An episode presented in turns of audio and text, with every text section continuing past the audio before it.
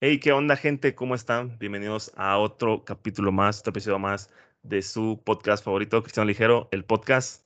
Más ligero de todo Internet, no se me ocurrió algo más. De todo Internet, ahora no se te ocurrió nada más. Ah. Eh, ¿Cómo andas, hermano? ¿Cómo estás? Otro Eh, episodio muy- más. Muy bien, gracias a Dios, muy bendecido de, de poder estar aquí con la comunidad ligera, de traerles una, una plática muy especial en esta ocasión. Y pues, como siempre, le- les digo aquí a ti, hermano, a la comunidad, que es una bendición poder grabar, poder compartir con, con todos los que siempre han estado aquí con nosotros. Y hermano. Julio, ¿tú cómo, cómo estás? Mira, pues estoy muy contento, estoy feliz porque podemos grabar ya episodios seguidos. Ya tenemos ratito que no tenemos, ese, ese chute de grabar episodios seguidos. Sí. Este, ahora sí lo estamos grabando y mucho más porque, como dices, tenemos una plática que yo sé que va a ser de bendición para todos ustedes, para nosotros mismos también. Eh, pero no sé si más pre- preámbulos, hermano, no sé si lo quieres presentar. ¿Lo presentas? Así es. Sí. Está con nosotros como invitado especial el pastor Rigoberto Escobedo. Aplausos. Aplausos. Pastor, bienvenido. ¿Cómo está? ¿Cómo se encuentra? Pues, eh, muchas gracias, eh, contento, agradecido con Dios, con ustedes por esta oportunidad. Y pues ahorita estamos, estoy aquí en la ciudad de Parral, en, Sí, en la casa donde, donde estamos viviendo. Y es eh, en la ciudad de Parral donde estamos pastoreando, tiene el templo Ebenezer, gracias a Dios. Contento de estar con ustedes, muchachos. Qué gusto saludarles y ver que pues están, están sirviendo con la tecnología, muy actualizados y sobre todo con ese corazón para llevar el, el mensaje a las, pues a todas las generaciones, ¿verdad? Gracias. No, no, en serio, gracias a, a usted por el honor que nos hace de aceptar la invitación, la verdad. Ya teníamos ratito platicado con Jadiel, ya estamos rato queriéndolo invitar, pero por cosas decididas, por, por otras cosas que nos salen, entonces no, no, no podíamos, pero ya por fin qué bueno que se hizo, qué bueno que nos dimos el tiempo todos para, para estar en esta plática. Y, y pues bueno, gente, para los que no, no sepan, eh, el pastor Rigoberto también viene de nuestra iglesia a la que pues salimos de ahí también, eh, de- en Chihuahua, de ahí nosotros tres este, nos, nos conocemos. De hecho, para los que se preguntan, el pastor Rigo es papá de Madaí, una de nuestras invitadas también del podcast. Si quieren escuchar su episodio, ahí está, búsquenlo. Ahí dice Madaí Escobedo también, está buenísimo el episodio también. Primero escuchen este y luego se van y se pasan a aquel episodio antes de, de otra cosa. Pero eh, no sé, bro, ¿quieres empezar tú con, con la dinámica? ¿Empezamos de lleno o, o qué onda? Estamos de hermanos. Perfecto. Entonces, bueno, pastor, yo primeramente le quiero preguntar, usted no viene de una, como se le dice coloquialmente, cuna cristiana. ¿Usted a qué edad eh, fue su acercamiento con, con Dios y cómo fue ese acercamiento? Si nos podría contar poquito para empezar. Ah, claro que sí. Eh, pues eh, mira, yo nací en septiembre de 1964 en la Ciudad de México y en la familia, pues, eh, mamá y cinco hermanos, tres varones y dos.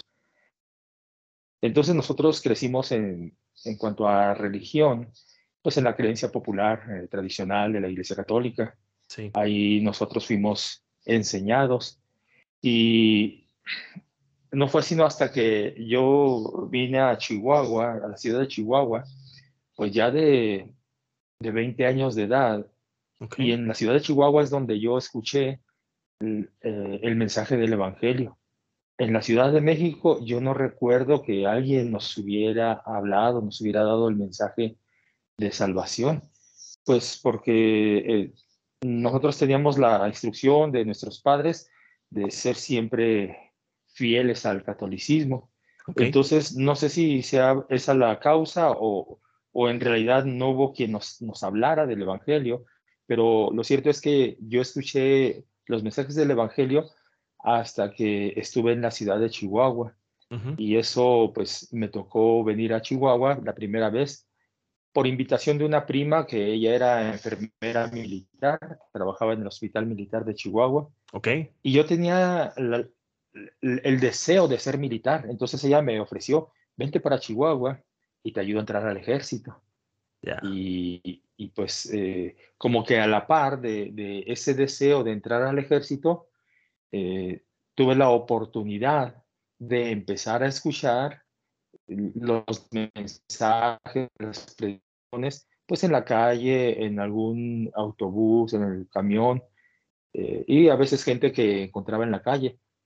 Como que fue una, una, una dinámica simultánea, mi deseo de entrar al ejército y la oportunidad de empezar a escuchar eh, las predicaciones del Evangelio. Ok, qué, interesante. Pregunta, y dice usted que aproximadamente a los 20 años, que fue cuando fue su tratado a Chihuahua, que empezó a conocer del, del Evangelio. Mi pregunta es, ya a, los 20 años usted no sentía como que muy arraigada la, la, cultura, por así decirlo, la cultura del mundo. No sé, o sea, a lo mejor comparando con la sociedad hoy en día, pero ya hoy a los 20 años y como nada más conocen la religión popular, ya es bien, bien, bien complicado que, que cambien tan fácilmente su manera, y, y, más si en su hogar no se les llegó a predicar del, Evangelio a, a, ese tiempo, para que les entre la palabra, ya están muy, muy cerrados, al menos hoy en día. Yo no sé usted en su experiencia cómo fue esto, si fue, ah, qué raro está esto, o sea, como que lo conocía de, de lejos, pero ya adentrándose a la, a la cultura, pues ya de conocer de Dios y todo lo que implica. Sí, yo creo que sí es un, un impedimento, un, un obstáculo eh, la tradición, lo que tiene uno arraigado, las costumbres que tiene uno desde casa. Eh, les comento que en el último lugar donde, donde vivimos en la Ciudad de México, eh, porque haciendo poquito, poquito de reseña, cuando nacimos fue en una colonia de la Ciudad de México que se llama la colonia Morelos.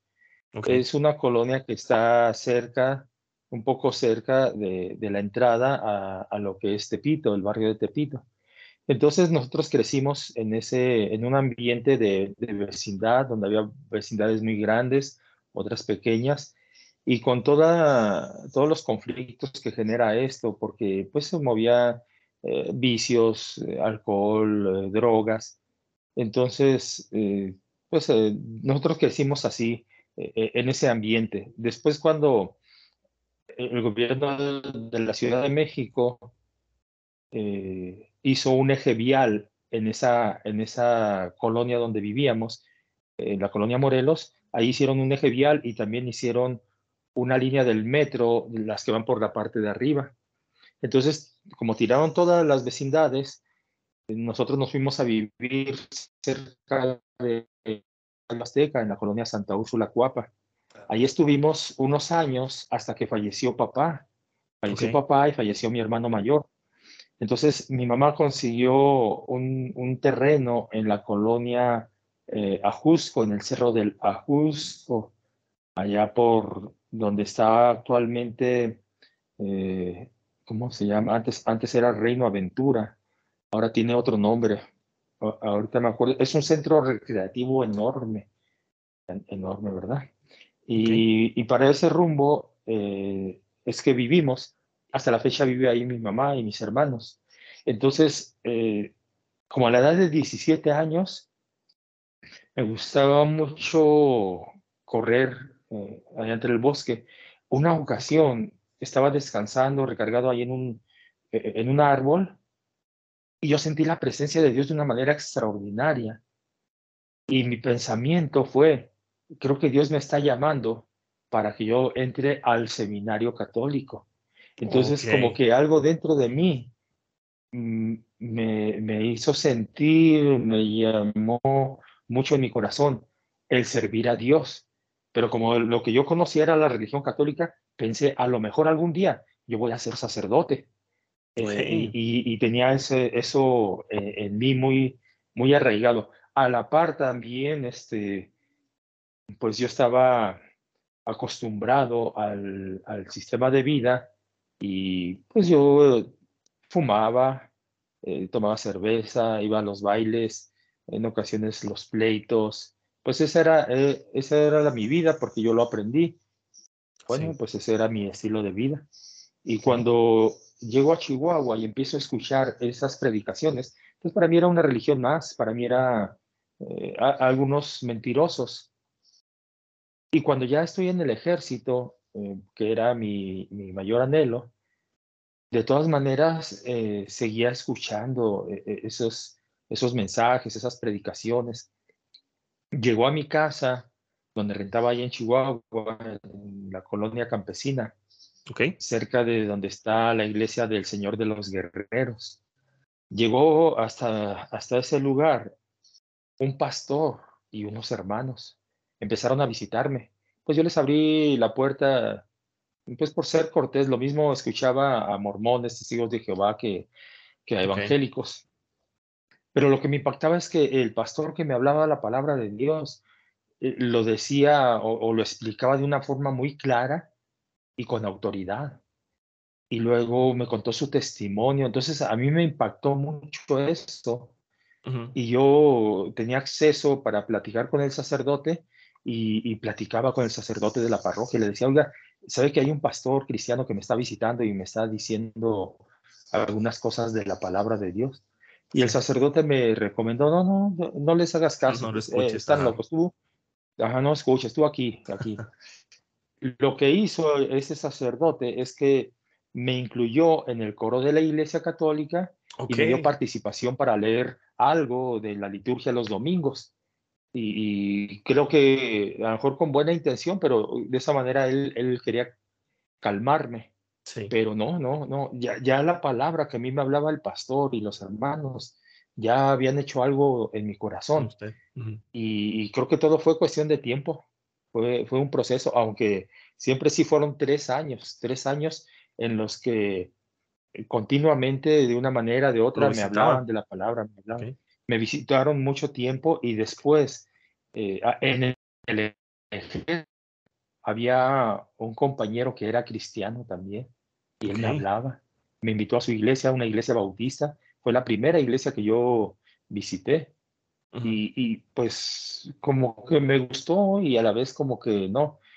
Pero pues por de diferentes maneras, eh, ahora entiendo, Dios enviaba personas creyentes que me hablaran la palabra. Entonces, e, e, era una lucha porque en ese tiempo que yo entro al ejército, también tengo la, la facilidad de conseguir droga. Okay. Y, y, pues a mí me gustaba. Entonces, eh, eh, como que mi corazón, mi vida se dividía en esas dos partes. Una parte que tenía hambre y sed de Dios, que quería las cosas de Dios. Sí. Pero otra parte que estaba tan acostumbrada a, a los placeres, a los vicios, a todo ese ambiente, y, así es como duré como tres años en ese conflicto interior de que a veces eh, sentía remordimiento por lo que había hecho, las cosas que estaba haciendo, porque ya para ese tiempo, con algunos compañeros del ejército, pues a, veces me iba y nos drogábamos. En ocasiones hasta abajo de un puente, incluso con los cholos de allá de por la campesina, abajo de un puente inhalando resistol, 5000 inhalando tiner, este, eh, con bebidas embriagantes, en las fiestas, en los pleitos. Eh, esa era, era parte de, mi vida, aún estando en el ejército. Y en el ejército, pues, como les comento, pues tuve esa eh, facilidad, pues, porque también era mi deseo, pues, conseguir droga y todo eso. Ok. y, en esa dinámica duré tres años más o menos. Ok, es muy interesante cómo, cómo usted comenta que Dios le ponía personas eh, en diferentes etapas para que conociera, para que acercara más a, Dios. Entonces, usted fue una persona no que no despreciaba el evangelio, ¿no? Por así decirlo, porque hay, mucha gente que, que se le predica o algo así y ni siquiera abre la puerta o sí, sí, y te cierra, te ni te deja abrir, abrir su, su corazón, tal vez, ni siquiera a exponer un poco de la palabra, simplemente te dicen no, no y no. Y, vemos que usted tal vez, este, no sé si era un hambre o deseo de Dios, pero usted sí permitía que le, que le predicaran de la palabra ya, ya sea, como usted dice, de otras religiones o los mismos eh, evangélicos, pero usted este, permitía que llegara a su vida la palabra de Dios. Sí. Cuando hice el curso de adiestramiento básico que le dan a todo soldado que ingresa al ejército, okay. Eh, en ese tiempo me, me, tocó estar tres meses y una semana, algo así, internado. En ese tiempo era el 35 Batallón de Infantería, donde me enviaron para hacer ese curso de adiestramiento básico. Y, y yo me acuerdo que me llevé un Nuevo Testamento, de esos que dan los Gedeones, un Nuevo Testamento de bolsillo de portada azul. Siempre lo cargaba, siempre lo cargaba en la bolsa y cuando tenía oportunidad, este, lo leía. Eh, quizás no lo entendía, pero me gustaba leerlo. Okay. Y cuando andábamos en, en, los ejercicios y, todo esto, yo siempre lo cargaba. Eh, sentía, no sé, sentía algo bonito. Y entiendo que, que, Dios siempre me estuvo buscando desde mi infancia, desde mi juventud. Dios siempre estuvo buscándome, nada más que pues yo no lo entendía. Sí, claro. Fue hasta el, el finales de, de 1986 que eh, conocí a la que ahora es mi esposa. La conocí a ella, a, mis suegros, y, y la mamá de, de, mi esposa, ella me hablaba del Evangelio también. Ok. La verdad, cuando yo conocí a, a su hija, pues me interesó más la hija que lo que me hablaba. Y, okay.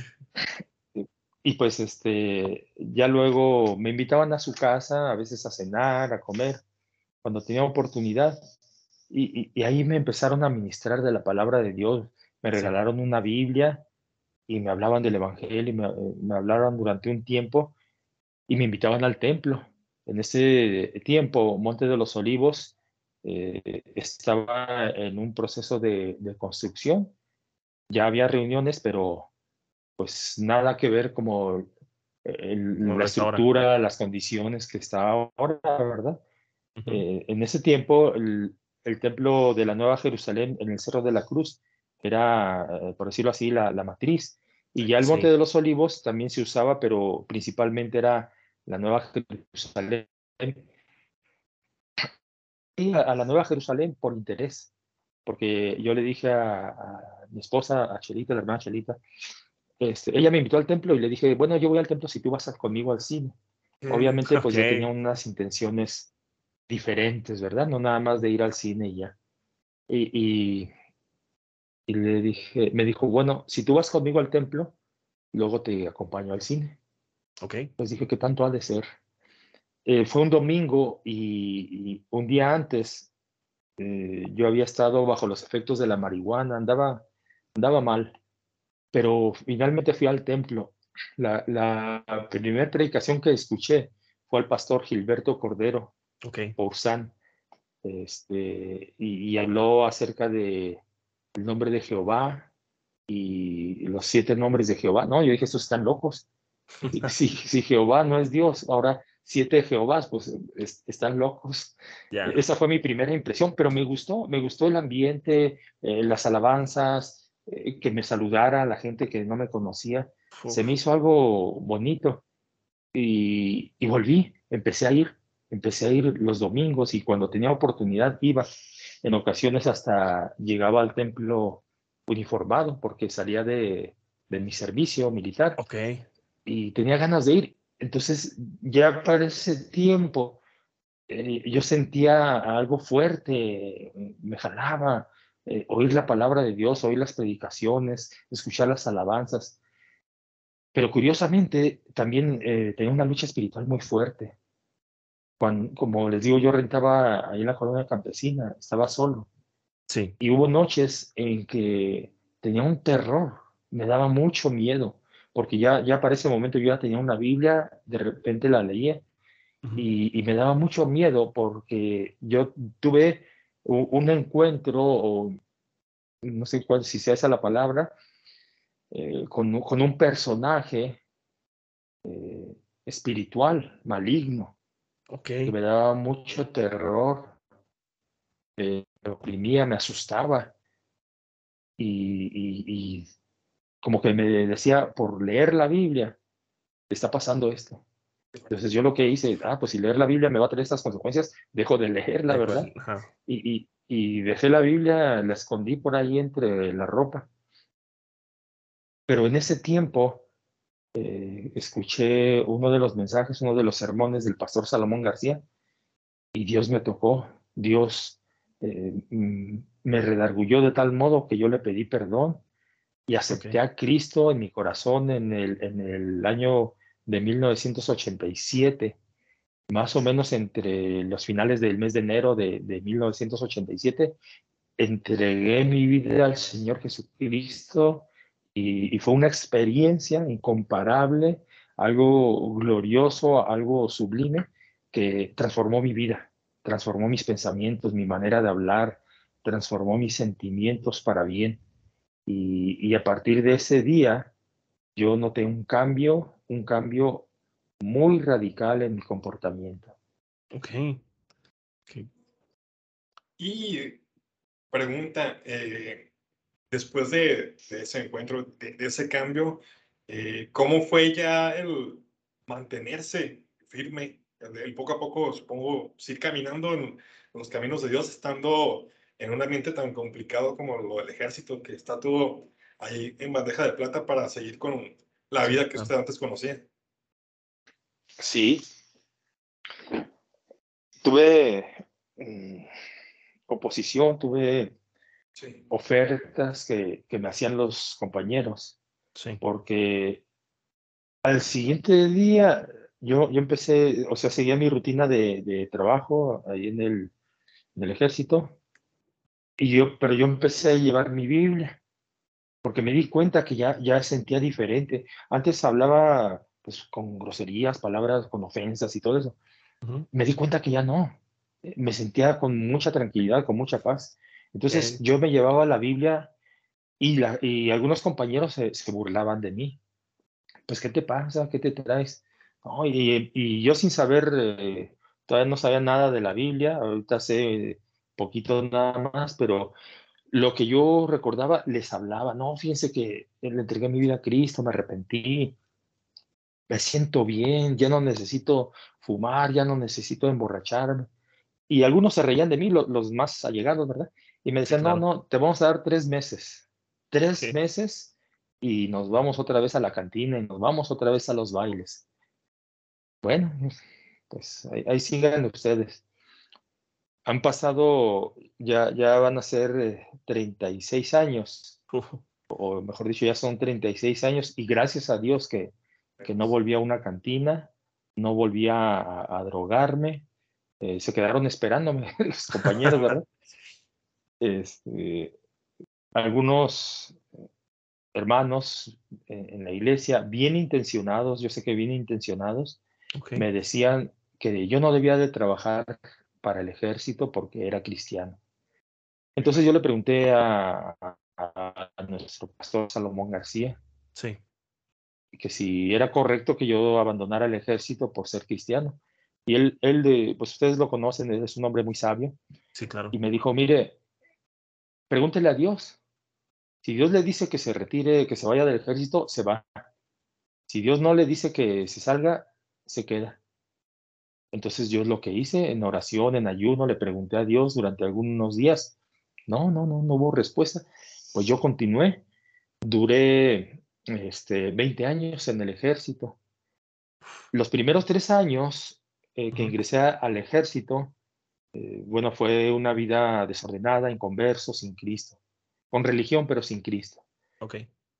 Y en a partir de, de 1987 que yo acepto al Señor, bueno, la verdad sí, sí batallé mucho por, por, en ocasiones por el ambiente, por los compañeros, sí, eh, por algunos superiores también, eh, porque a veces tienen el concepto de que uno como cristiano no debe estar ahí, uno como cristiano no debe de decir nada, debe de, de este, adaptarse a, a, lo que ellos digan, sean cosas malas, lo que sea. Entonces yo batallé porque Dios me empezó a honrar me ascendí rápido, ascendí, llegué a, ser sargento primero, eh, trabajé en, en el comedor, eh, llegué a ser el, encargado de, la cocina con personal a mi mando. Entonces, algunos de los problemas es que los subordinados a veces se insubordinaban porque decían que yo era cristiano y no debía de disciplinarlos, no debía de, mandarlos. Entonces, a veces e, era, era muy difícil. Eh, la verdad es que en ocasiones eh, salí muy triste, muy, muy cansado, muy decepcionado. Llegaba a la casa a veces llorando eh, por los problemas que a veces se enfrentaba, ¿verdad? Sí, claro. Y, y, no, no, fue, no fue nada fácil, pero yo le doy la honra y la gloria a Dios porque Él me sostuvo. Amén. Yo le agradezco al Señor que me, me guardó, me guardó de muchas cosas. Eh, no, no voy a, a, decir que caminé en una perfección o en una rectitud al 100%. Eh, sería mentira en, debilidades, en problemas, a veces en arrebatos de, del temperamento también.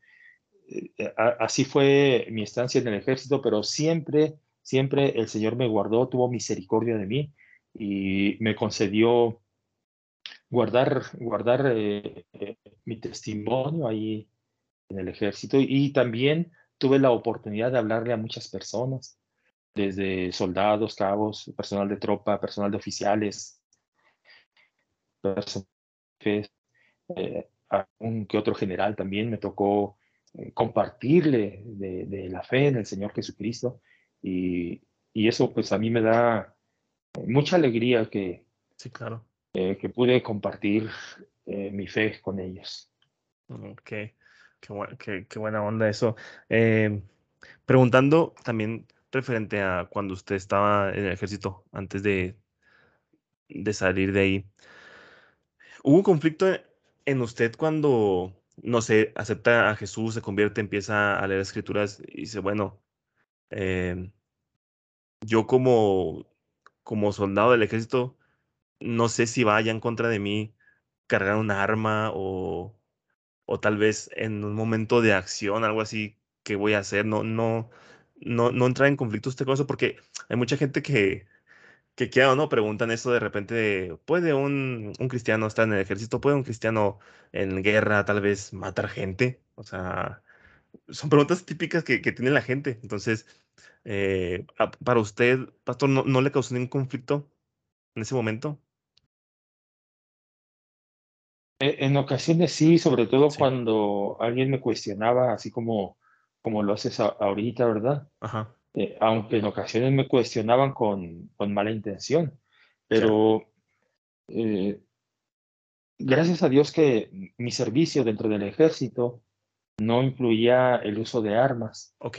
Eh, como les comento, yo comencé en la cocina y pues todo el tiempo estuve ahí únicamente usé el arma cuando estuve haciendo el curso básico de adiestramiento.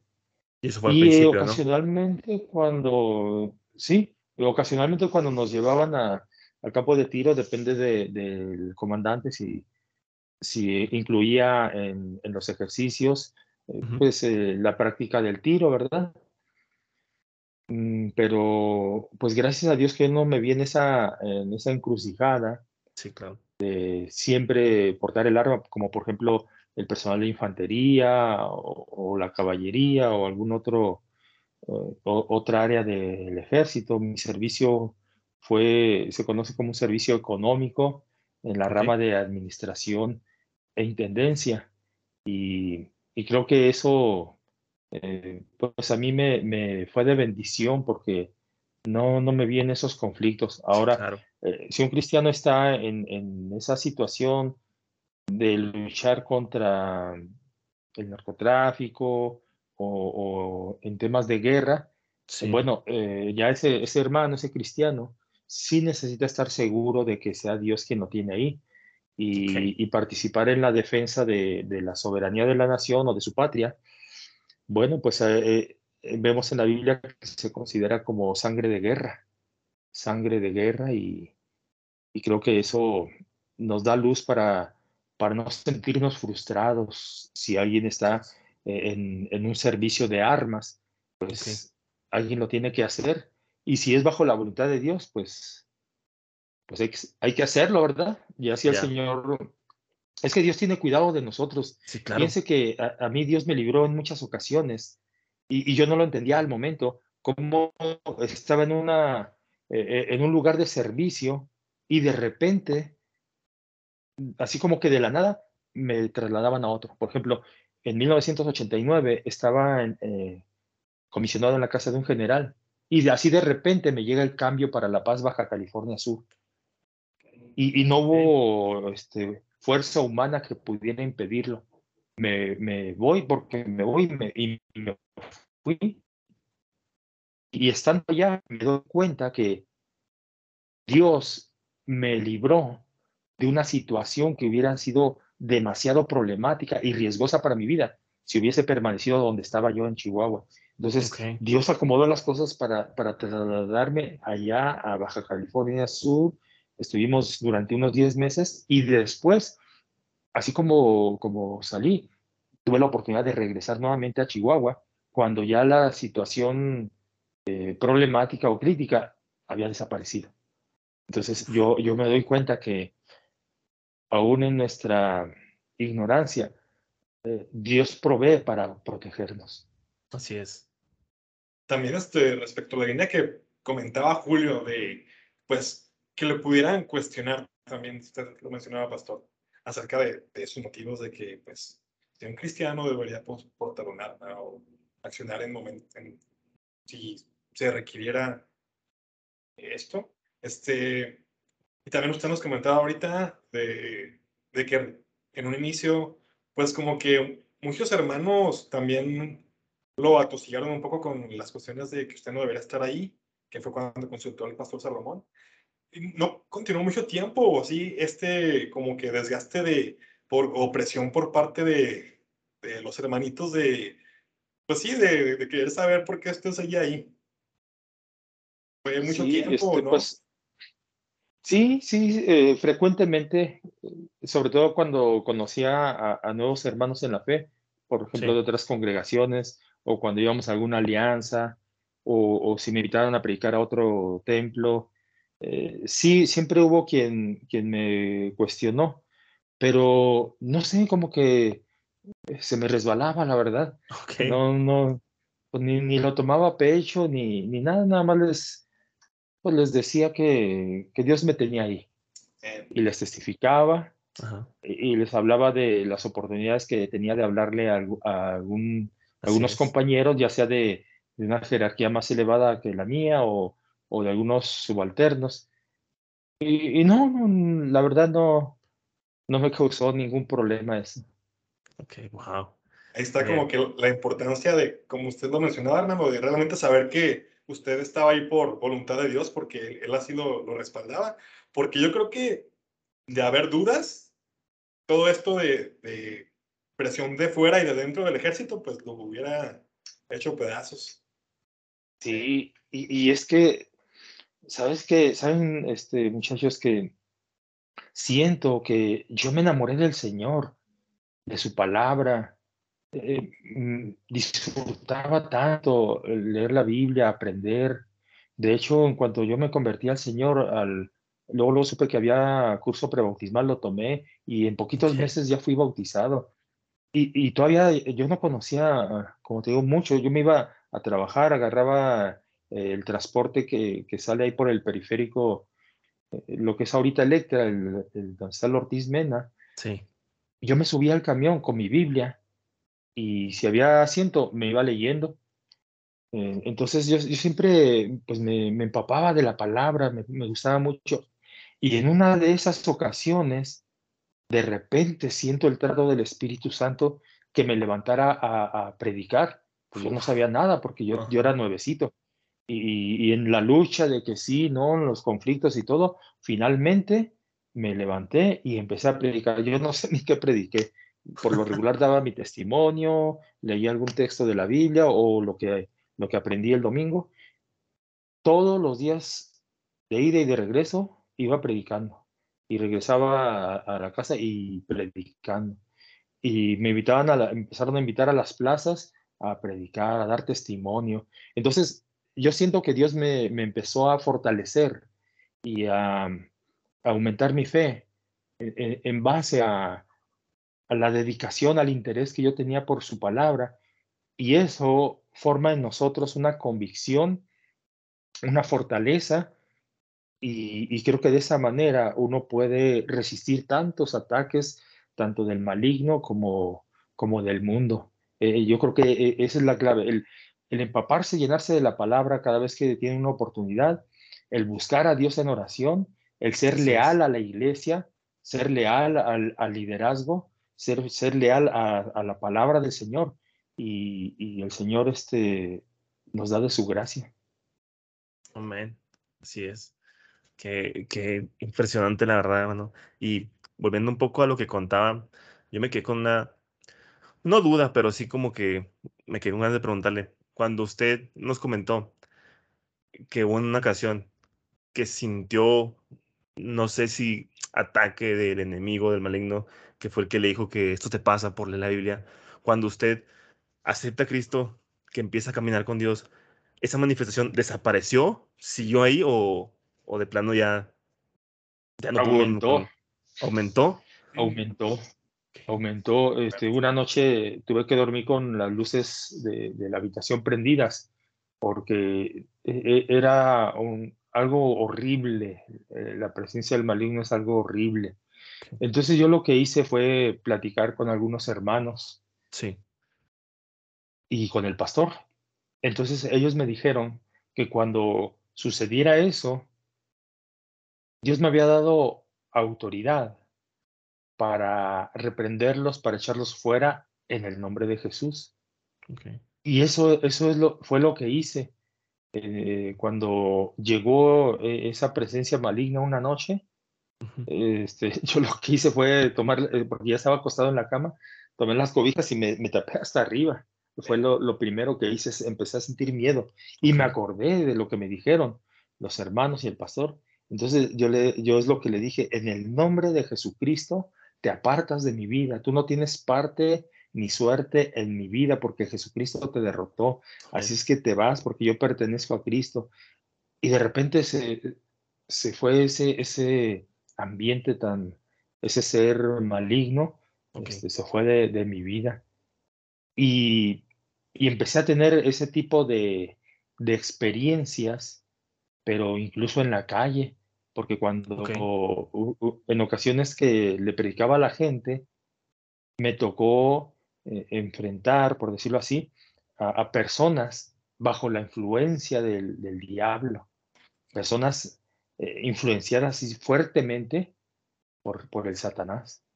Eh, en una ocasión me alcanzó un muchacho, yo estaba predicando ahí por donde está este, el Seguro Social, Sí. Ahí en la, en la avenida Universidad, y cerca del canal. Prediqué un mensaje y, ya iba caminando y me alcanzó un joven, porque resulta que él, él era de los que viven en la calle y en un puesto de, de comida de tacos le toqué el hombro y le, le ofrecí un tratado donde viene el mensaje del Evangelio, un folleto.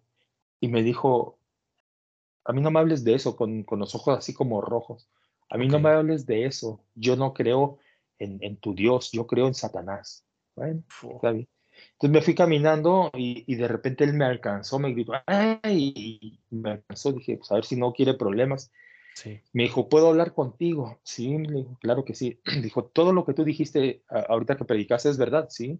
¿Me lo puedes comprobar? Sí. Entonces nos sentamos y le empecé a abrir la Biblia y a platicar y llegamos hasta el punto donde dice él, me decía que él este, hizo un pacto con, con el diablo y que a, él en las noches a veces lo golpeaba a alguien, no sabía quién, a veces aparecía con cortadas en su cuerpo, sangrando, y no había nadie. Entonces que él estaba cansado de esa vida y que quería un, una, una, solución. Y pues le dije, Jesucristo es la solución.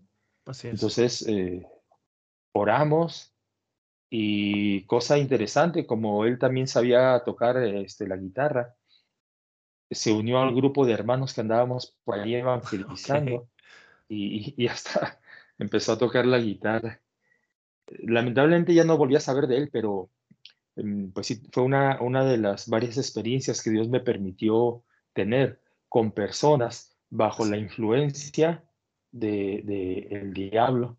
Y, y, bueno, pues a mí me sirvió mucho los consejos que me dieron los hermanos, el pastor, porque ya sabía que es en el nombre de Jesús que tiene, tenemos la autoridad delegada por Dios para echar, como dice la escritura, para echar fuera a, los demonios. En su nombre pondremos las manos sobre los enfermos, echaremos fuera a los demonios. Y, creo que es bien importante que tengamos esa convicción y esa fe en la palabra de Dios para hacerle frente a todo ese tipo de, de males.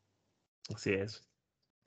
A mí eso siempre se, me ha hecho muy interesante lo de que, o sea, e, e, esa, como por los opuestos, digamos, que ahorita está, nos estaba platicando, pastor, de que usted, o sea, cuando más se quiere acercar a Dios fue cuando tuvo esa oposición de parte del enemigo más, más fuerte y este hombre que estaba con un pacto con él, obviamente que también la manifestación del enemigo estaba fuerte, o sea, cómo el enemigo obra en, como que en los, en ambos polos, vaya.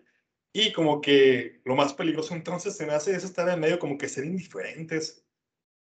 Uno diría que, pues, si no tienes ningún altercado con este tipo de situaciones, todo bien, pero no, o sea, también me ha pasado eso, cuando más me enfoco en, en Dios, cuando más me pongo las pilas, vaya, es cuando viene la oposición yo sé que también de pronto, pues en todas las personas pasa esto. Eh, o si bien, o si no es como algo tan explícito de parte de que alguna entidad esté ahí acosándote, pues igual vienen más problemas de trabajo, familiares, etcétera. Y no sé, me ha pasado tristemente también. No sé si también a más gente de la comunidad que nos escucha, de que cuando uno se compromete más, viene todo esto y de pronto uno le quiere aflojar poquito, porque es como que, ah, caray, ¿por qué si me estoy poniendo las pilas, estoy buscando más a Dios, estoy teniendo una conexión, estoy subiéndole más? ¿Por qué todo se complica? Pero, pues, para mí siempre va a ser un, ejemplo todas las personas que, que, logran sobreponerse a eso y, y que intentamos día a día sobreponernos a esto de, de, ok, o sea, sí, viene, pero la diferencia es que, como usted también lo comentaba, pastor, ahí tenemos la palabra de Dios, tenemos su promesa, tenemos el, su respaldo, vaya. Y no sé, o sea, a mí siempre eso se, se me ha hecho muy interesante. También ahorita cuando, cuando lo estaba escuchando, estaba pensando en eso, que hasta parece que lo más peligroso es estar en medio, que, o ignorar todo esto, de que pues, no existe algo ahí que, que nos quiera fuera de la jugada, que quiera que no estemos cerca de Dios. Sí, este, la verdad es que es una, una lucha que nosotros no la hemos buscado, eh, podemos decir no la hemos provocado, pero es una realidad, es una realidad que nosotros enfrentamos por ser cristianos, una lucha con el reino de las tinieblas, el cual ya, ya está vencido, porque el Señor lo venció. Y nosotros proclamamos un mensaje que trae vida, un mensaje de luz, de esperanza, de salvación. Y el maligno eh, quiere tener al mundo en tinieblas. Pues a mí me tuvo durante varios años en esas tinieblas y, la resistencia pues siempre ha sido fuerte, pero mayor es, mayor es el que está en nosotros que el que está en el mundo y nosotros, nosotros tenemos, por la gracia de Dios, las armas espirituales, como dice ahí en, la carta a los Efesios, el capítulo 6, ¿verdad? Para, hacerle frente, para hacerle frente a ese, mundo de maldad, de tinieblas, y, y Dios está con nosotros. Entonces, mm, si nosotros buscamos de Dios, nos afianzamos en la fe del Señor Jesucristo, eh, siempre el Señor va, va, a estar con nosotros. Yo estoy con ustedes, dijo, todos los días hasta el fin del mundo. Así es. Amén. Em, y ahora sí, tal vez moviéndonos un poquito, ya un poco más al, al futuro, no tanto, pero eh, sí. usted nos comentaba que casi inmediatamente también buscó el, el bautismal, se bautizó. Y, y, de ahí usted, pues como que se notaba que había un hambre de, de servir a Dios, de seguirlo buscando. Eh, ¿Recuerda usted cuál fue su primer ministerio en el que trabajó en la iglesia o en que empezó a trabajar? Si fue evangelismo, si fue este en, en, otro lugar. ¿Se, acuerda cuál fue el, primer ministerio que tomó en, la iglesia, hermano? Sí, bueno, eh, al, al, interior de la iglesia comencé a, a, servir en el departamento de jóvenes como parte del liderazgo de los jóvenes. Y eh, en el servicio fuera de la iglesia, eh, pues en predicar la palabra, predicar lo que es evangelismo. Iba a veces con los varones, los casados, a veces iba con ellos, a veces con los jóvenes. Íbamos a, a predicar a las plazas, en ocasiones fuimos a centros de rehabilitación, también nos tocó ir a, al Cerezo, eh, a donde eh, me invitaran y había oportunidad. Yo siempre tenía el cuidado de preguntarle a, mi pastor, ¿verdad? Este, hermano Salomón, me están invitando a tal lado a predicar. Y ya él me daba la orientación, ¿verdad? Este, siempre, siempre a favor y con libertad me, me daba oportunidad. En ocasiones eh, prediqué también un tiempo en la radio o en algunas otras congregaciones. Entonces, esa era eh, mi forma de servir. Dentro de la iglesia me escogieron en el liderazgo de jóvenes cuando estaba soltero. Cuando me casé, bueno, eh, también formé parte del liderazgo de los varones y, y a la par el, predicar en, en, las calles, esa era, esa era mi manera de servir. Wow. Yo tengo una pregunta, hermano. Eh, ¿Cuánto tiempo duró en el Ministerio de Exploradores del Rey? Porque yo como que ahí desde niño es donde yo usted lo recuerdo. Es cierto, estaba omitiendo esa, esa parte. sí. Me, lo, invitó, sí, me invitó un hermano a, a, trabajar con los exploradores del rey. Ah. Y de verdad que me gustaba mucho, disfrutaba mucho con, con los adolescentes, con los niños en ese tiempo, yo no sabía nada. Entonces, lo que mi participación era eh, cansarlos, traerlos corriendo, eh, cantando, cantando porras mientras corrían. Eh, algo, algo similar a cuando andaba acá en el ejército que corríamos y para animarnos que se vaya el cansancio, este, coreábamos algunas, algunas melodías. Entonces, eh, yo así lo hacía con, con, los niños en la iglesia y de repente, pues no faltó el, hermano, la hermana que nos criticaba por eso. Eh, y ya, pues después eh, comencé a, a estudiar o, o, a ir a los cursos que da Exploradores del Rey. Bueno, pues ya, ya fui este, aprendiendo que no es nada más de que anden corriendo y cansarlos, sino e-, enseñarles la palabra.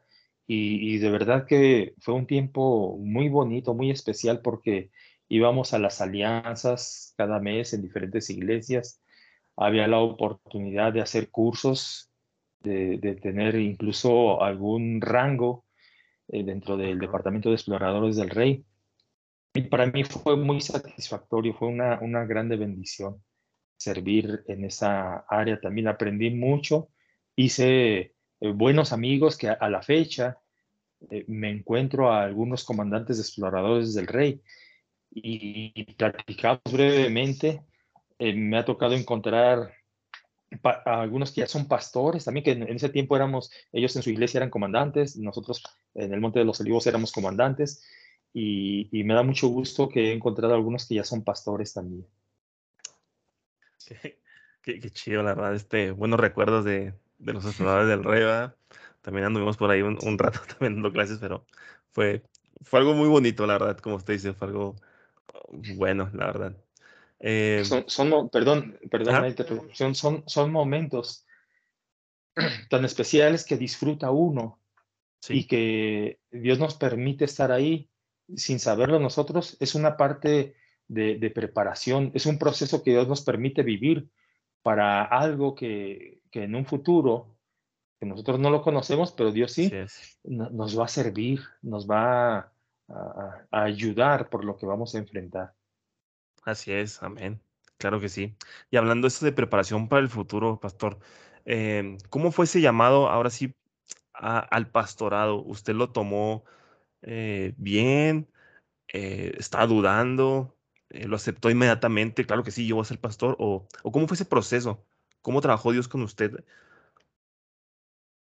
Sí, este, lo malentendí al principio, la verdad, lo malentendí, porque a los pocos años de, convertido, el pastor Salomón me sugirió que fuera al Instituto Bíblico allá en Durango, a, un internado. Para ese tiempo yo tenía algunos amigos dentro de la iglesia, cristianos, y, y algunos de ellos ya habían ido a ese instituto. Sí. Entonces me comentaron que por lo menos dos de ellos me comentaron eh, que, eh, que me esperara, porque así como me, lo dieron a entender, eh, era necesario que yo tuviera como una revelación divina, como algo así muy espectacular que marcara mi vida, de tal modo que yo entendiera que me, que me llamaba Dios para irme a un instituto bíblico. Y como la verdad yo no tuve una revelación de ese tamaño que me, que me decían eh, los compañeros, los hermanos, que eran más o menos de mi edad. Eh, entonces yo dudé, dudé y no fui al Instituto Bíblico. Empecé a estudiar por correspondencia, pero no me satisfacía. Siempre estuve con ese intento de estudiar por correspondencia. Y, y, no, pues la verdad le avanzaba un poco y luego me estancaba un tiempo duré, duré así hasta que me retiré del ejército. Okay. Me propuse ir al, al, instituto bíblico y, pues pasaron pues más de casi como 20 años, casi 20 años pasaron para que yo eh, atendiera formalmente a ese llamado, porque sí, sí tomé cursos, sí estudiaba, pero no en forma eh, el, seminario bíblico, sino hasta que después de que me retiré del ejército es cuando, cuando lo logré hacer. Okay. Y la decisión no fue un poco más complicada de tomar ya pasando tanto tiempo después. O sea, me refiero que a lo mejor usted, eh, pastor, ya estaba a lo mejor en ese momento en una zona de confort, a gusto, sirviendo en liderazgos en Monte de los Olivos, tranquilo, o sea, como de que de pronto, ¿de qué necesidad de, de tomar este cargo tan, tan complicado? Porque pues, o sea, no, no hay que romantizar el pastorado, es algo muy bonito, yo sé, algo muy especial de parte de Dios, pero tampoco es algo que todos hacen, es algo fácil. Sí, yo sentía mucho el llamado, todo, todo el tiempo sentía el llamado. Creo que por eso es que también siempre tuve la oportunidad de servir y lo hacía con alegría. Pero yo quería estudiar el Instituto Bíblico y, en ese, después del 2005, eh, cuando me retiré del ejército, empecé a trabajar todavía en, el Palacio de Gobierno ahí en Chihuahua, en banquetes. Eh, di cursos por parte del municipio, también referente a alimentos, pero siempre tenía esa espinita, me faltaba algo. Y, hubo quienes me dijeron, eh, hermano, usted ya estaba, ya no tiene edad para estar en el instituto bíblico. Hmm. Pues yo ya tenía 42, eh, 43 años. Ya no está en edad para que, pero eh, yo quería, yo quería, entonces sí fue algo difícil, porque siempre hay voces que uno escucha, comentarios, consejos, eh, yo creo son bien intencionados, pero, y hasta cierto punto realistas. Ok. Pero cuando, cuando es Dios el que está tratando, no, no, lo que yo he comprobado, no te deja, no te deja, no te deja hasta que hagas y cumplas el propósito que Dios tiene para tu vida. Y, y, y, lo he visto, lo he visto, porque allá en el Instituto Bíblico entré en el 2010, me gradué en el 2013 y ahí comprobé que había hermanas y hermanos también de más grandes de edad que yo y ahí estaban echándole ganas, esforzándose por cumplir un llamado que Dios en su misericordia tiene para nosotros. Amén. Así es. Eh, como usted dice, cuando tienes el llamado, cuando sientes que realmente es de parte de Dios, Dios no te va a dejar hasta que cumpla ese propósito en ti. Eh, para usted fue difícil, ahora sí, estudió instituto, salió, estuvo un momento sirviendo en Monte todavía. Cuando le dicen, ¿sabes qué? Tal vez te vas a ir a pastorear a Parral. Fue también difícil tomar esa decisión porque ya tenía una familia ya, ya hecha, ya este, eh, pues tanto Madaí y Ana pues, todavía estaban estudiando, creo, estaban en ese proceso también. Sí, ¿Cómo, cómo fue para Jaciel usted? también. Jaciel también, es verdad, este, eh, ¿cómo fue para ustedes ese proceso de, de, bueno, vamos a sentar con mi familia a platicarlo, a ver qué dicen ellos, qué piensan? Eh, ¿Nos vamos, no nos vamos? Sí, este, el, el llamado al pastorado yo lo recibí en el 2013, poco antes de terminar el instituto bíblico, Ok, porque yo sabía que, que quería servir a Dios, pero no todavía no tenía exactamente eh, en, en qué área. Entonces, cuando Dios me confirma el llamado al pastorado, yo lo comento con el pastor Salomón y ya me, me dan orientaciones. Y me graduó del instituto más o menos en el mes de, de junio del 2013 y para el mes de finales de agosto me ofrecen eh, venir a Parral a, a pastorear una iglesia que no tiene pastor. Eh, quizás este, en, en mi ignorancia, en mi arrebato, Julio, yo no le pregunté, no lo comenté con mi familia, ok, no, yo, yo nada más dije que sí. No sé, yo, yo así lo, lo dije, quizás pensé que en automático mi familia iba a decir que sí también, entonces, pero no fue así. Este, mi esposa al enterarse me dice, oye, no, yo no me voy de aquí. ¿Cómo no? Pues si vamos a, a pastorear, me tienes que seguir o cómo, no, no, si quieres vete tú, yo no. Y ahí entramos en un conflicto, sí, claro, un conflicto porque eh, eran unos días que me dieron para, para dar el sí o el no.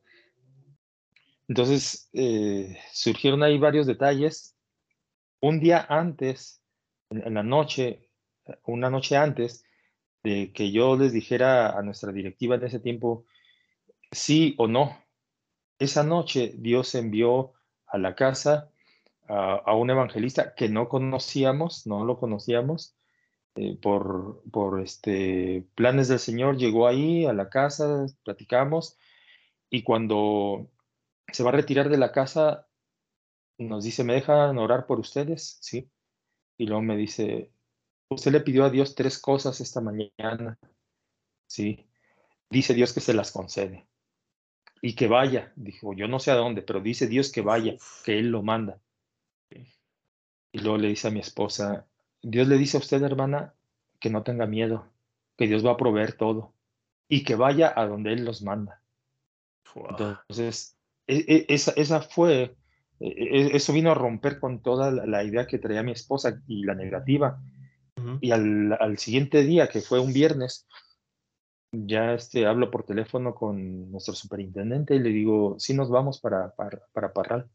Su esposa está de acuerdo, sí, ya todo. Y ya le platiqué lo mismo que les digo, sí, con unos pocos más de detalles sí, sí, y, y nos fuimos. Mis hijas no, no se fueron de momento porque estaban en la carrera estudiando, sí, este, cada, uno su, cada una su carrera. Jaciel ya estaba casado y, y todavía duraron dos años en Chihuahua antes de irse a Parral.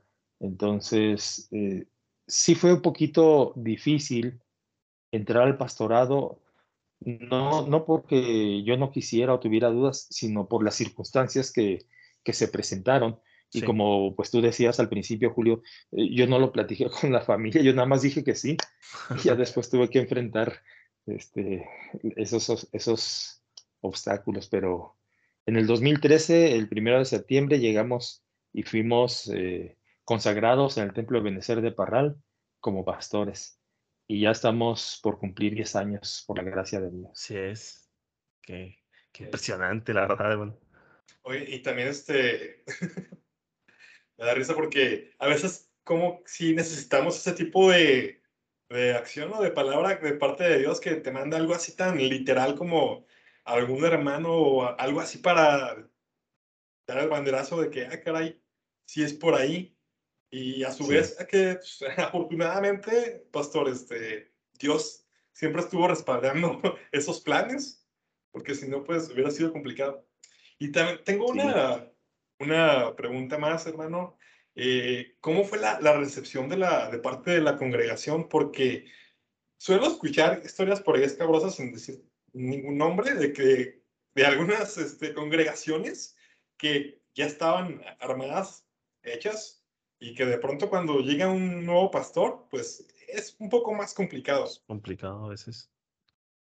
Sí, sí, porque ya, ya está la costumbre, ya están habituados a un estilo de, de liderazgo. Entonces, eh, siempre es bueno escuchar los consejos, ¿verdad? De, de, los que ya tienen más tiempo que uno. Así es. A mí me sirvió mucho el consejo del pastor Salomón, en el sentido de que, aunque yo vengo como pastor, eh, no haga cambios. La iglesia ha funcionado así y, y no debo de hacer cambios, sino trabajar, trabajar, trabajar, ganarme la confianza de la gente, escucharlos, atenderlos, servirles. Y eh, me sirvió mucho esa, esa orientación y es lo que hice. Nos dedicamos a trabajar, perdón, no cambiamos ni liderazgo ni, ni nada del templo, los proyectos que ya tenían contemplados, yo, yo me uní a ellos, procuré hacer equipo y así empezamos a trabajar. Y, eso creo que trajo confianza a los hermanos, nos recibieron muy bien y hemos estado trabajando, seguimos trabajando y agradecidos con el Señor porque podemos decir que hasta aquí nos ayudó el Señor. Es, es, es sumamente importante, como, como, mencionaba Javier, ese empuje, esa palabra, esa manifestación de Dios, porque de ahí nosotros nos agarramos en los momentos difíciles, eh, los momentos complicados que hemos atravesado en el pastorado, los problemas que a veces nos, nos quieren rebasar o, sí. o echarnos para atrás. Eh, siempre está en nuestra mente y en nuestro corazón el llamado de Dios. Tú me llamaste, Señor, tú me dijiste, tú me aclaraste, porque en el Instituto Bíblico Dios me aclaró a través de su palabra que Él me llamaba al pastorado. Y después de, de esa aclaración en la palabra, yo le pedí en oración y en ayuno que, que, me confirmara si era eso, que me lo confirmara con alguien que no supiera nada. Y Dios me lo confirmó a través de un pastor allí en el Instituto Bíblico, me confirmó el llamado. Eh, por lo menos de tres formas, Dios, Dios me confirmó que mi llamado era el pastorado. Y, y esas manifestaciones yo las traigo a mi mente en momentos de, de mucha dificultad. Y digo, no, pues si Dios, Dios aquí me tiene, eh, que sea Dios el que me sostenga hasta que quiera. Así es. Eh, hablando un poquito de, de, cuando ya ustedes se van y que se quedan aquí, por ejemplo, Maí, Ana, Jaciel, ¿no fue complicado para ellas el, el irse para allá, el, el, tal vez dejar pues, sus amistades aquí, dejar lo que conocen aquí para ir a un lugar nuevo, a un lugar que no conocen? Y aparte, pues como usted dice, pues no, a mí no me preguntaron nada, o sea, a mí, eh, mis papás se fueron y y qué está pasando. Le, le comento eso porque para mí, eh, como mis papás también este, pastorean fuera, también yo duré que año y medio todavía eh, en Monte de los Olivos, porque para mí decían, es que ellos son pastores, ellos se fueron y se quieren ir, pues está bien, pero sí un proceso que Dios trató conmigo y, y me dijo, no, es que tienes que ir a apoyarlos, tienes que ir para allá a apoyarlos. Y, fue, un, fue complicado, la verdad, para mí, entonces, y yo creo que también para ellos, porque ellos también, este, puede decir, bueno, vamos a dejar a Melissa que ya se fue a Guadalajara, eh, pues Julio aquí en Chihuahua, nosotros allá con, con la iglesia. Me, me, supongo que a lo mejor fue algo similar, ¿no? También para Mariana, algo así. Sí.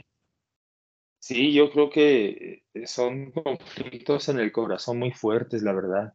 Uh -huh. Mi esposa y yo sentíamos una parte de, de nuestro corazón este, no sé si sea la palabra que le dolía, e, el, el saber que estaban allá nuestras hijas, claro. eh, la preocupación. De hecho, al, al, principio, yo creo, el primer año, si no es que más tiempo, cada semana, todos los lunes nos íbamos para Chihuahua okay. para apoyarlas, mi esposa ayudarles con, con lo de la lavada de la ropa, eh, les comprábamos el mandado, pues ellas no tenían experiencia, nada de eso. Entonces yo hablé con el liderazgo de la iglesia y les pedí la oportunidad que nos dieran de visitar a nuestras hijas constantemente. Hubo ocasiones que en la noche ya, ah, ya acostados, por ejemplo, nos enterábamos de que de repente la luz. Algún hermano Igual ellas creo que también batallaron porque en atenderse, en cuestiones de alimentos, de la casa, los quehaceres, la escuela, las tareas, la iglesia, también batallaron mucho, pero la verdad es que de, varios de ellas escuchamos que aprendieron también mucho, aprendieron, quizás este, a la fuerza, es como cuando dicen que lo avientan a uno al, al rodeo, ¿verdad? Sin saber nada, y lo avientan y pues a defenderse como pueda Exacto. Esa situación eh, pasan a veces los hijos de, los pastores, como menciona Julio, ¿verdad? Que, se, que enfrentan esa situación. Porque si se casan, bueno, pues ya, ya es algo diferente. Sí, claro. Estaban solteras. Y, y sí, sí fueron momentos este, de, pues, de dificultad, digamos, donde teníamos también que confiar mucho en Dios, saber que Dios nos cuidaba. Y ellas también madurar, madurar, quizás así rápido. Sí, rápido. Sí, claro. Eh, no sé, bro, ¿algo más que quieras preguntar aquí? Bueno, a lo mejor mi, mi pregunta va a romper un poquito con la narrativa de progresiva que llevamos. No sé, a, mí me gustaría preguntarle cuál es su porción de la escritura favorita, así que usted diría que siempre, siempre la tiene presente. Hasta aquí. Gloria a Dios. Amén, amén. hermano Julio? A todos, a todos nos toca enfrentar a retos diversos, ¿no? Y, y no se acaba uno de, de, los retos que me tocó enfrentar y, y, que disfruté mucho también eh, es cuando decidí hacer la licenciatura Instituto de Superación Ministerial.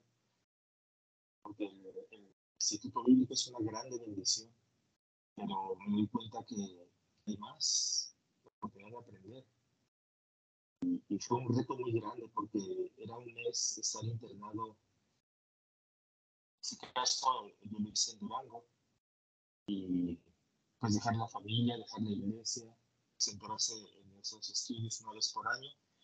Fue un reto muy grande, la, la intensidad de, de, los estudios, la dinámica, es, es este, las tareas que quedan.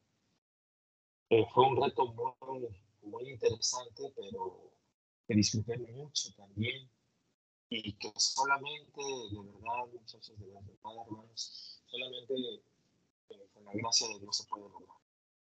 Si Dios me permitió estudiar los cuatro años, tres en presencial y, uno en línea por lo de la pandemia, Ajá. Eh, pero concluir, concluir este, esta parte de, de la preparación ministerial me ha servido de mucho, es una motivación. Y pues otro de los retos también, al poco tiempo, como al año de que llegué aquí, pues por diferentes circunstancias, eh, suplí el cargo de presidente de la sección Jiménez aquí en la ciudad. Y después, en la actualidad, pues, frente ahora otro desafío, es el ser el presbítero de la región Parral para este bienio 2023-2025. Ya me tocó estar el año pasado en, este cargo y, y pues son experiencias nuevas, son claro.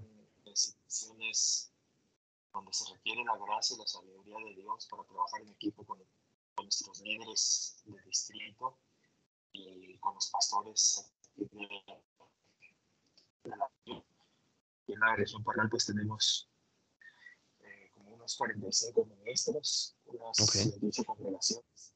Y toca ahora ese reto, ese reto para, para trabajar. Aparte de pues, la iglesia y la familia, ¿verdad? Es una bendición. sí, claro, este, pero como usted dice, este, hasta ahí Dios lo, lo, ha llevado, lo ha ayudado y, y, si le pone, todo eso es porque sabe las capacidades que usted tiene y, y sabe que, que, Dios lo va a respaldar con, con todo lo que usted haga, mientras este, Dios sea el centro de todo. Entonces, este, pues eh, pues ya para terminar, eh, Pastor, eh, pues queríamos agradecerle muchísimo por la oportunidad que tuvimos para, para platicar con usted. La verdad que siempre el platicar con, con gente, en este caso con usted que tiene muchísima experiencia en esto, para nosotros es muy refrescante, la verdad, escuchar sus, testimonios, escuchar cómo, cómo Dios lo ha usado este, de una manera increíble. la verdad me impresiona mucho. para mí, como le digo, es, es muy refrescante escuchar eh, cómo Dios usa la vida de, de, las personas y cómo, cómo es que las personas se dejan usar por Dios. Es, es, es increíble. Eh, no sé, hermano, ¿tú algo más que quieras añadir? Igual, agradecer al pastor Rigo. Eh, es una bendición tenerlo por acá. y la verdad, no sé si se me notó en el episodio, gente de la comunidad ligera, díganme. Estaba muy nervioso, como que me, me impone el hermano Rigo. Sí, claro. Pero es una, es una bendición, muy contento de que haya aceptado la invitación y estoy seguro que todos los que nos escuchan van a sacarle provecho a, claro a todo sí. lo que compartió con, con, nosotros aquí en esta ocasión, hermano. Muchísimas gracias. Este, yo, yo les agradezco y me alegro mucho, me alegro mucho por la vida de ustedes conozco a sus papás, aparte de, la, de ellos, pues crecimos, hicimos vida de iglesia, de templo, momentos muy, muy bonitos que quedan en mi corazón. Y verlos a ustedes eh, desarrollado el ministerio, la obra de Dios, interesándose en, como dijo el Señor Jesucristo en, en aquella ocasión que pues, lo dieron por perdido, ¿verdad? Que dijo, es necesario estar en los asuntos de mi Padre.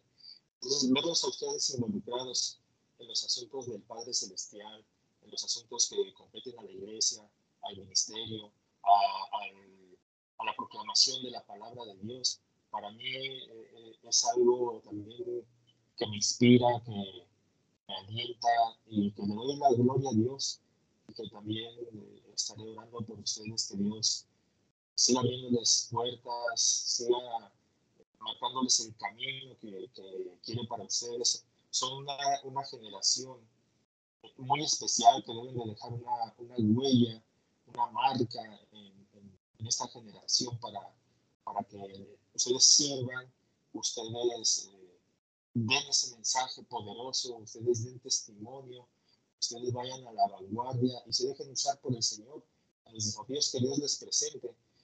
Yo sé que van a tener esa sensación de, de temor, tal vez de duda.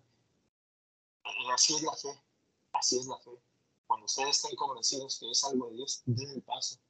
No tienen tal vez las herramientas, todo lo que quisieran, pero si Dios ya les está llamando, ustedes digan, sí, Señor, aquí estoy, doy el paso, lo hago, y el Señor va a estar con ustedes. Ustedes van a ver la gloria del Señor, la mano poderosa de Dios, cómo Él los respalda en las cosas que ustedes pensaban que cómo le voy a hacer, es, es el Espíritu Santo el que les va a guiar siempre a toda justicia y a toda verdad. Así que yo les felicito, les agradezco y, y sigan haciendo esto, sigan haciendo esto. Muchísimas gracias, este pastor. Muchísimas gracias por sus palabras, la verdad. Ahora somos más, más motivados aún más. Sí, claro. eh, no, pues este, no sé, Javier, este, algo más que quieras añadir, sino ya para ir despidiéndonos del episodio. Eh, vamos despidiéndonos. Ok, vamos despidiéndonos. Pues muchas gracias a la gente que estuvo escuchando. La verdad, este, este gran episodio, la verdad que fue de mucha bendición para nosotros. Yo sé que para ustedes también. Y si te gustó, comparte, comparte este episodio. Sabes que estamos en Spotify, en, en Google Podcast, en Apple Podcast, en las diferentes plataformas de podcast. Si te gusta, compártelo por ahí. También estamos en YouTube. También buscamos ahí como que sea ligero, dale like, compártelo a tus amigos también si les, si te gustó el contenido. Eh, de nuevo, muchas gracias, Pastor, por estar con nosotros. Eh, muchas gracias, gente, también por estar aquí con nosotros. Nos vemos a la próxima, hermano. Nos vemos. Nos vemos. Chao. Chao. Saludos.